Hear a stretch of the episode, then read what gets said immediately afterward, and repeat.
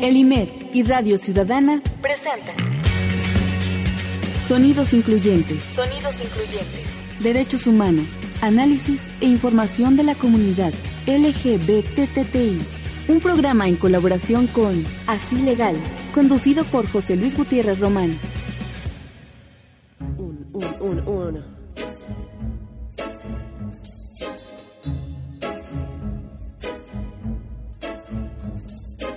la gente está atrapada, parte de un cuento, una enmascarada. Realidades enfurecidas, nadie dice nada. Ciudadanos alienados como soldados, dos tipos de cuerpo rígidamente controlados, nada nuevo en el horizonte, somos esclavos, la norma moldeando cuerpos para el mercado.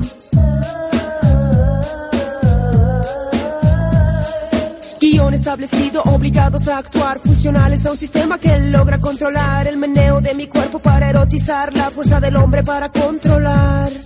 Géneros rígidos, perfecto mecanismo. Deseos y placeres fijos, puro estereotipo.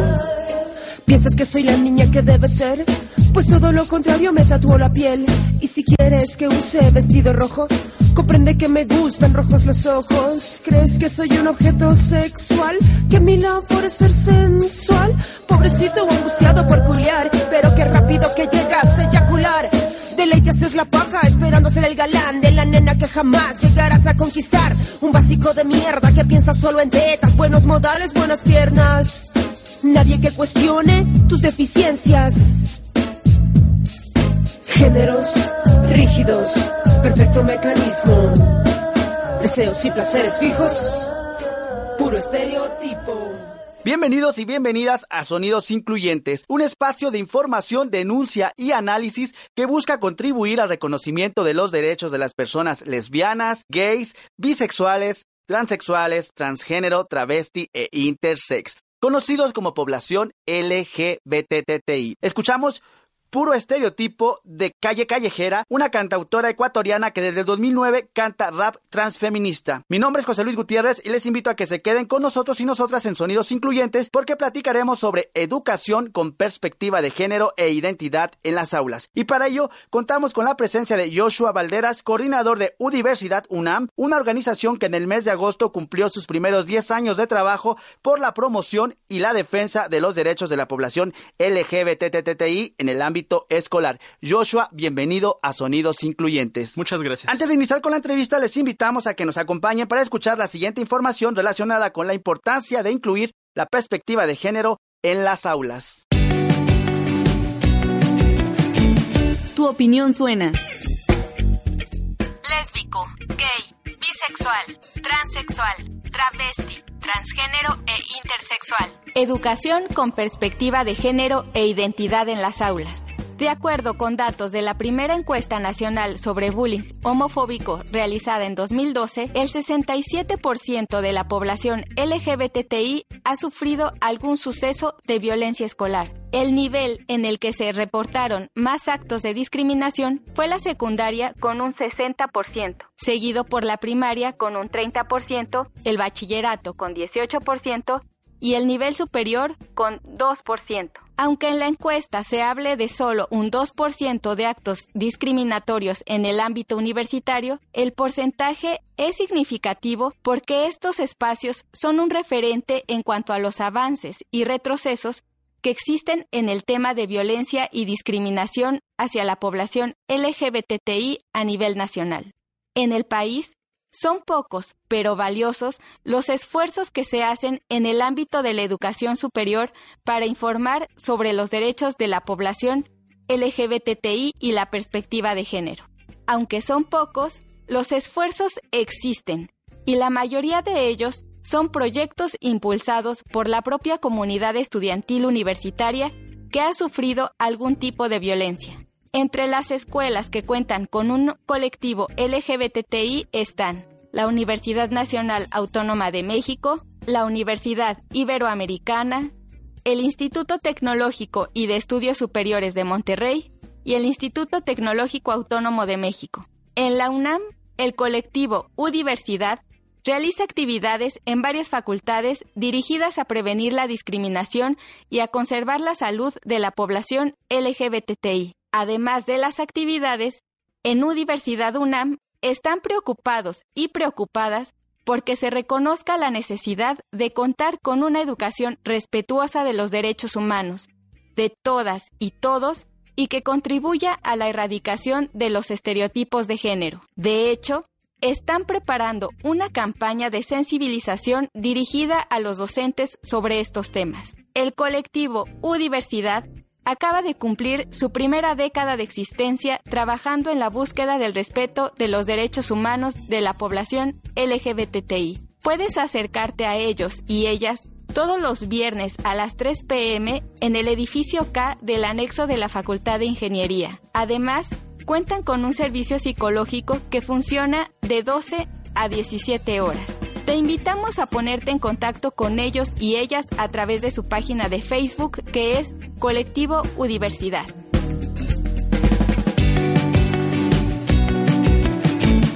Tu opinión suena. Recuerda que si quieres ponerte en contacto, puedes hacerlo a través de nuestras redes sociales. En Facebook estamos como Así Legal y en Twitter como arroba así legal-df. También te invitamos a visitar nuestra página www.asilegal.org.mx en donde encontrarás mucha información sobre derechos humanos, además de que podrás escuchar, descargar y compartir todas las emisiones anteriores de sonidos incluyentes. Ante la discriminación, prejuicios y estereotipos, escuchemos la diversidad de nuestras voces. Comenzamos. Han colapsado los mecanismos de condena. La rebeldía social se ha quitado la venda. Se escapa, se desparrama sin que tú puedas controlarla y ponerle más barreras. No hace falta que vengas a reprimirme. Tu autoritarismo ya no puede controlarme. Tus mecanismos solo demuestran que lo que digo puede herirte, basuriarte. Sé que me he convertido en la enemiga que ha venido a quitarle la manía al machito que anula mi autonomía. Géneros rígidos, perfecto mecanismo. Deseos y placeres fijos, duro estereotipo. En el margen yace la esencia salvaje, chantaje, boicot, sabotaje al patriarcado que se baraje. Estamos en el estudio con Joshua Valderas, coordinador de Universidad UNAM, con quien hablaremos sobre educación con perspectiva de género e identidad en las aulas. Joshua, bienvenido nuevamente a Sonidos Incluyentes. Joshua, cuéntanos qué es esto de identidad de género que esté inmersa dentro de las aulas. Bueno, muchas gracias por la invitación. Me gustaría primero iniciar eh, haciendo diferencia justamente de la identidad de género, que es el ser, saberse y sentirse de acuerdo a algún género correspondiente a lo que la sociedad ha impuesto de alguna manera. Y pues de esta manera comprendemos que dentro de las aulas hay mucha diversidad de las personas, entonces encontramos muchísimas identidades que pues no son tan visibles. Esto provoca que haya mucha discriminación ante la diferencia que pueden, pueden encontrar los compañeros con sus demás conocidos y esto pues provoca un, un quiebre dentro de, de una buena dinámica en las clases. Entonces es por eso importante lograr identificar y poder sensibilizarnos ante las diferencias de estas identidades. Ahora, eh, si bien hondamos un poquito en lo que es la perspectiva de género, pues encontramos que es esta herramienta para poder analizar estas problemáticas históricas que tenemos desde hace muchísimo tiempo y que gracias a esta perspectiva podemos comprender y poder eh, combatir estos problemas que tenemos en las, en las aulas. Encontramos que en este caso la Universidad Autónoma de México, Universidad Nacional Autónoma, de México, que es el campo en el que estoy aquí inmerso, pues encuentro que hay aún mucha intolerancia, no me gusta esa palabra, me gusta más como respeto, pero no existe aún una sensibilización con respecto a estas diferencias incluso por parte de los docentes y de los administrativos de las universidades. ¿En qué sentido, Joshua? ¿En qué sentido podemos afirmar esto? Existen las denuncias por parte de, la comunidad estudiantil. Comunidad estudiantil. Tenemos que, en lo que lleva de este año, tenemos al menos nuestra organización registradas seis denuncias por acoso y por violencia en las aulas. Ok. Entonces esto es una cifra bastante eh, perturbadora y que necesariamente se tiene que atacar de alguna manera. ¿Y Universidad qué hace específicamente con estas denuncias? ¿Cuál es el trabajo puntual que hace Universidad? Pues Universidad es una organización que pretende dar seguimiento y acompañamiento a, las, a los universitarios, a las y los universitarios, por lo que tenemos un área de abogado en el que le da asesoría legal y hasta el jurídico vamos ahí a, a echar eh, legrilla a nuestros compañeros. Y pues después de 10 años de estar trabajando, nos hemos conformado de una manera eh, especializada de educación, coordinada por pedagogos, eh, la parte de legal, eh, coordinada por justamente compañeros de derecho ya egresados, y la parte del área psicológica, acompañamiento psicológico por parte de el INJUVE, entonces este tenemos como ahí bastante apoyo para la comunidad universitaria, lo cual los servicios este, están abiertos pues para toda la comunidad e incluso también para académicos porque también ¿Qué tipo de servicios brinda Universidad? Universidad tiene un espacio de diversidad cultural. Este, las reuniones físicas son como un, un centro cultural ah, de diversidad sexual. Ah, qué interesante. Entonces, durante toda la semana este tenemos como esta planeación de las actividades que nos reunimos los viernes, pero este durante los otros días tenemos seguimiento en diferentes estancias, a partir de jornadas culturales, a partir de eh, conferencias, pláticas, debates, eh, que generalmente al menos en este semestre, lo que lleva de agosto, este, hemos estado muy al pendiente de lo que viene siendo la Constitución de la Ciudad de México, porque igual pertenecemos a la Alianza Ciudadana LGBT. Ah, ok, muy bien. Entonces, ahí andamos. Y el tema, y Universidad está dentro de la UNAM, es una oficina de la UNAM, no es una oficina de la UNAM, es una oficina compuesta por estudiantes de esta máxima casa de estudios. Cuéntanos un poco pues, sobre esto. Precisamente Universidad nace como un un grupo este, de estudiantes. Entonces, hasta la fecha seguimos siendo una articulación de distintas disciplinas. Entonces, no, no se ha querido como institucionalizar completamente y pegarnos a, como una línea de la UNAM, pero sin embargo, a futuro, que es aquí como adelantando esta noticia, el siguiente año estamos ya preparando toda esta pues organización para pues ser una oficina, digamos, una dirección más de eh, lo que antes era el Programa Universitario de Estudios de Género, el PUEG, y ahora el Centro Universitario de Estudios de Género. ¿Están ligados, digamos, con el PUEG? ¿Están en, ¿están en el mismo edificio? No, nosotros nos encontramos en la Facultad de Ingeniería, este, en el edificio K, junto a, a la COPADI, que es una dirección de la Facultad de Ingeniería este, pero somos completamente autónomos hasta la fecha. Pero la población que ustedes atienden es exclusivamente de la UNAM? ¿Tienen que ser estudiantes de la UNAM? Pues inicialmente, te estoy hablando de hace unos ocho años. Ok. Sí, era únicamente para ciudad universitaria incluso. No, no, recibíamos como de las FES y de las prepas porque era como muy lejano. Sin embargo, de un año para acá que cambiamos a Universidad UNAM, colectivo de diversidad sexual, pues eso nos da apertura a que podamos recibir pues a muchísima gente. Entonces actualmente tenemos mucha gente tanto de FES como de prepas, CCHs también. Y por supuesto que son bienvenidas otras instituciones. Eh, han pasado muchas personalidades como de la UAM y del Poli también. ¿Y, cuál, es el cuál es el vínculo que tiene la UNAM con ustedes? ¿Tienen ustedes un convenio de colaboración con ellos para hacer su trabajo? ¿Los apoyan para que en los espacios donde ustedes trabajan en materia de educación legal o psicológica les puedan brindar el espacio a los profesionistas? ¿Cómo es la, relación? Claro, actualmente eh, la Dirección General de Atención a la Comunidad, que es la de GACO, es con quien tenemos eh, este trato, quien nos brinda todas las facilidades para brindarnos espacios, los insumos, eh, la logística para preparar todos los espacios y con ellos hemos estado trabajando ya desde hace como cinco años aproximadamente. Entonces, hasta la fecha seguimos trabajando con ellos y todas las facilidades nos, nos ha dado la universidad. Y vemos que justamente en los tres ejes que trabajan ustedes, educación, legal y psicológico, creo que el tema que nos eh, atañe aquí es el tema de la educación, cómo incluir una educación con perspectiva de género. ¿Cómo ustedes se dan cuenta que la educación no tiene un enfoque o una perspectiva de género? Pues, a primera instancia, eh, tendríamos que verlo históricamente. Este, justamente este problema de la perspectiva de género que nos brinda, eh, podemos analizar que la educación siempre ha, ha estado pues muy comprometida con la libre cátedra de los profesores. Entonces, hemos encontrado que dentro de las mismas clases hay mucho, muchas situaciones que vulneran eh, la integridad de las personas. Entonces, ¿de qué manera nos hemos dado cuenta y cómo podemos seguir como vislumbrando y denunciando, por supuesto, estas, estas situaciones con las mismas experiencias?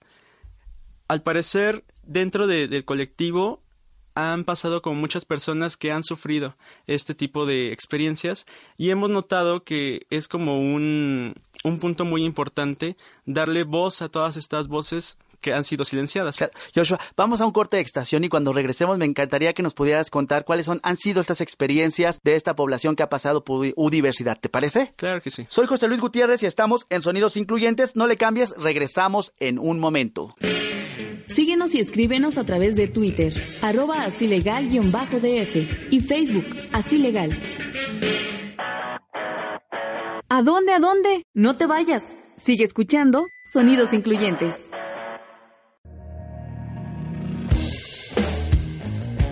Esto es Sonidos Incluyentes. Continuamos.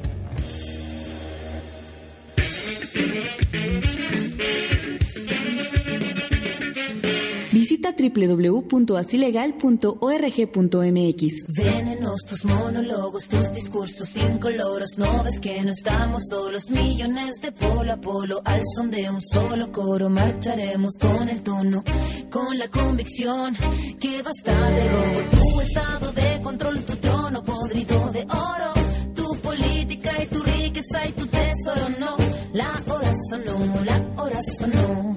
No permitiremos más, más tu doctrina del shock. La hora sonó, la hora sonó del shock. La hora sonó, la hora sonó del shock. La hora sonó, la hora sonó del shock. La hora sonó, la hora sonó. No países, solo corporaciones. ¿Quién tiene más, más, más acciones? Trozos gordos, poderosos,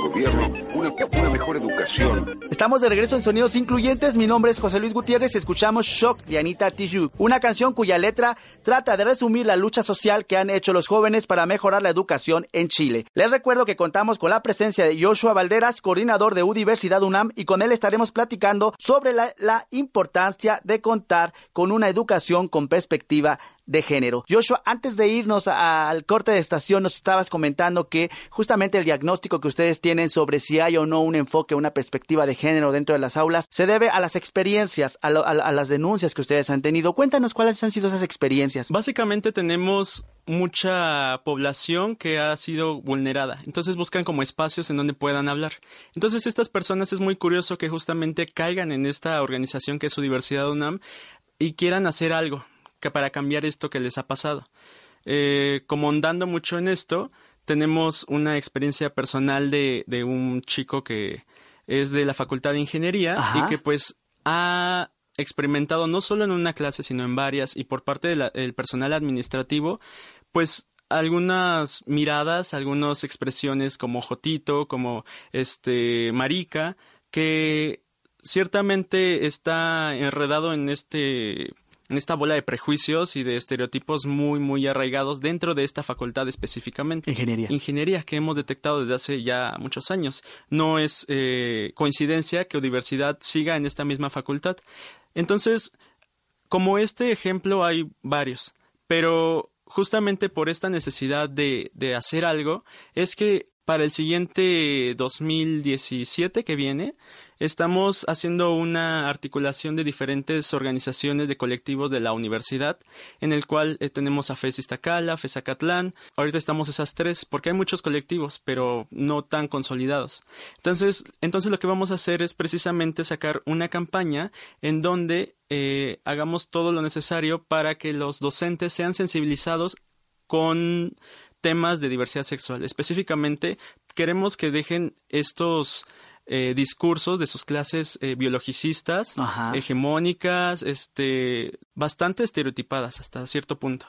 Entonces, tiene que ser una obligación tanto de la universidad como del Estado que la educación pues sea completamente libre de prejuicios, ¿no? Y porque si no sigue reproduciendo esto que históricamente nos viene pues reprimiendo, nos viene eh, cortando nuestra libertad para expresarnos. Y siendo que la universidad es una institución humanista, claro. pues es muy, muy deplorable que sigamos este, reproduciendo este, estos tipos de discursos dentro de las mismas eh, clases, que pareciera que no tal vez no están conscientes los profesores de que están haciendo daño, ¿no?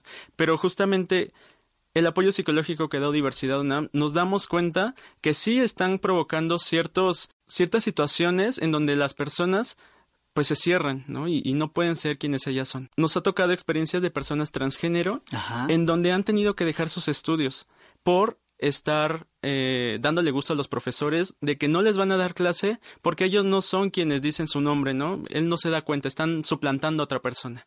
Entonces, el caso más reciente es de una, es una chica trans de justamente también ingeniería que el semestre pasado tuvo que dejar sus estudios por toda la presión tanto de sus profesores como de sus compañeros. Actualmente, eh, esta compañera pues quiere regresar a la facultad, pero ya quiere ingresar como eh, su con toda su, modificación, su identidad. Entonces, es muy interesante que las reacciones que tienen las, los, las y los universitarios conforme a estas situaciones. Lo que hizo esta chica, este, una vez que vulneraron su identidad, este, dijo, yo voy a cortar aquí por lo sano, voy a ver qué puedo hacer, y lo que piensa justamente para atacar este problema que tuvo es ingresar de nuevo a la universidad pero ya con toda su identidad y con algo que lo avale, ¿no? Yo soy tal persona y tienes que respetarme porque yo, este, legalmente soy. Joshua, ¿hayan, presentado ustedes este, eh, como este tipo de caso u otros tipos, otros casos, como los que me has contado, ante el ombudsman universitario? ¿Qué relación tiene Universidad con el ombudsman universitario? Desgraciadamente, eh, no ha habido este acercamiento y esta denuncia completamente. Nos hemos ido como por niveles. Vamos directamente como dependiendo de la facultad, eh, con las instancias pertinentes, como por niveles. Y por suerte se han arreglado varios de los casos que hemos eh, atacado y no hemos tenido como esta necesidad de ir más allá, ¿no? Este, acabar completamente en jurídico, etcétera. Entonces, por suerte ha habido esta retroalimentación en las facultades, pero quiero recalcar que no en ingeniería, en otras facultades sí como en psicología, en derecho, este, incluso en filosofía, pero en la facultad de ingeniería sigue siendo una facultad bastante cerrada en la que todavía tenemos como mucho trabajo que hacer. Sin embargo, puedo resaltar que ahorita en la universidad con esta campaña que tiene alianza que es He for She, este es muy interesante lo que están haciendo, sin embargo lo estábamos analizando este, en las semanas pasadas, en la que nos damos cuenta que no hay una integración de la comunidad LGBTI. Entonces, Claro que hay violencia contra la mujer, claro que hay violencia en los géneros, pero ¿dónde quedamos en este caso nosotros que también sufrimos violencia, no? Claro. Entonces, falta obviamente hacer mucha chamba en colaboración con otras organizaciones y sobre todo nosotras como organización civil organizada, pues tenemos también mucha voz en esta parte. Por eso les comentaba en un inicio que formamos parte de la Alianza Ciudadana LGBTI, en especial en esta eh, área de educación precisamente, en donde exigimos en la, a la Constitución de la Ciudad de México que tengamos una educación libre de prejuicios, libre de eh, laica, por supuesto, claro. donde tengamos eh, pues no biologicista, bueno, etcétera. Tenemos mucha mucha tela de donde cortar ahí. Y por suerte hemos tenido una buena respuesta con respecto a estos como irrenunciables que se propusieron. Claro. Y pues le estamos dando ahí seguimiento para que no se pierda. Qué bueno que han logrado poner esos estándares mínimos. Me interesa mucho saber qué ha hecho Udiversidad dentro de, la UNAM en temas para erradicar la homofobia, la bifobia y la transfobia. ¿Qué han hecho ustedes para esto? Bueno, hace aproximadamente de cinco años hacia acá empezamos con lo que son las jornadas culturales de diversidad sexual. Aquí tenemos mucha apertura dentro de las facultades gracias a la de GACO y hemos eh, traído muchas como personalidades, hemos traído como personas, sobre todo juventudes, que tienen algo que hablar o algo que expresar por medio de pues performance, poesía, literatura. Eso por una parte. Tenemos también lo que son jornadas eh, contra la homofobia, que son completamente debates, eh, círculos de lectura, y otro tipo de actividades que son más académicas, lo que temas específicos. Entonces tenemos como siempre hemos estado menguando como en estas dos áreas que es lo académico y lo completamente como lúdico, lo, lo, de performance, para llegar de una manera más eh, asertiva a las juventudes que es nuestra área. Y pues esos son como los proyectos que siempre tenemos cada semestre y tratamos de, llegar a todas las facultades y llevar, pues ahora sí que como temas muy controversiales, ¿no?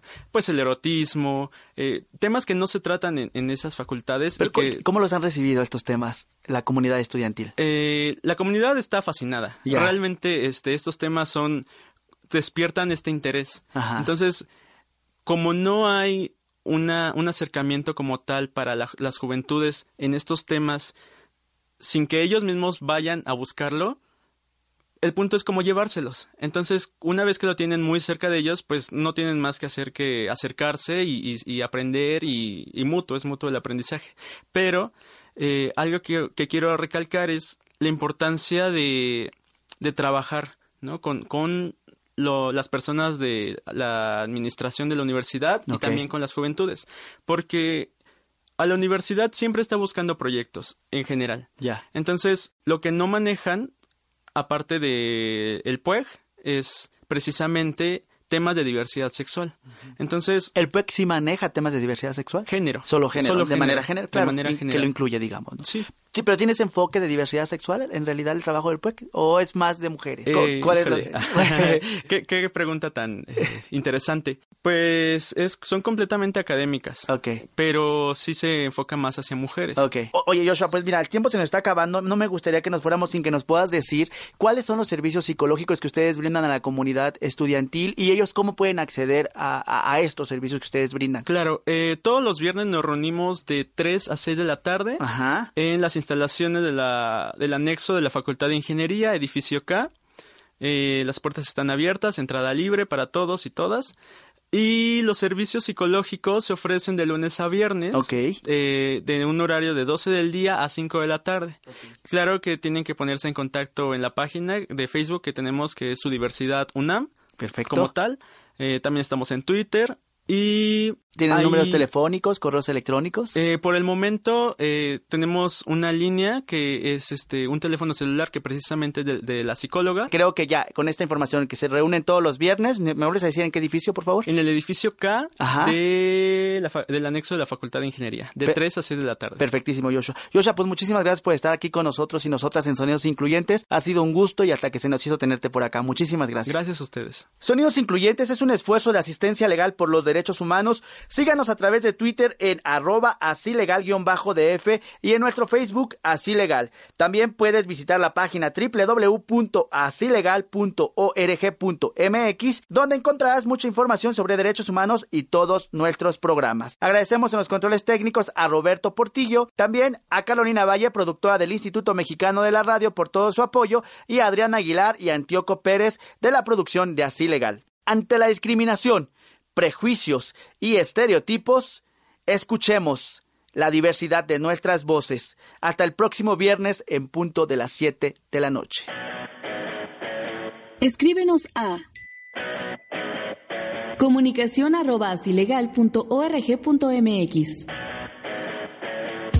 Sonidos, sonidos, sonidos, sonidos, sonidos incluyentes.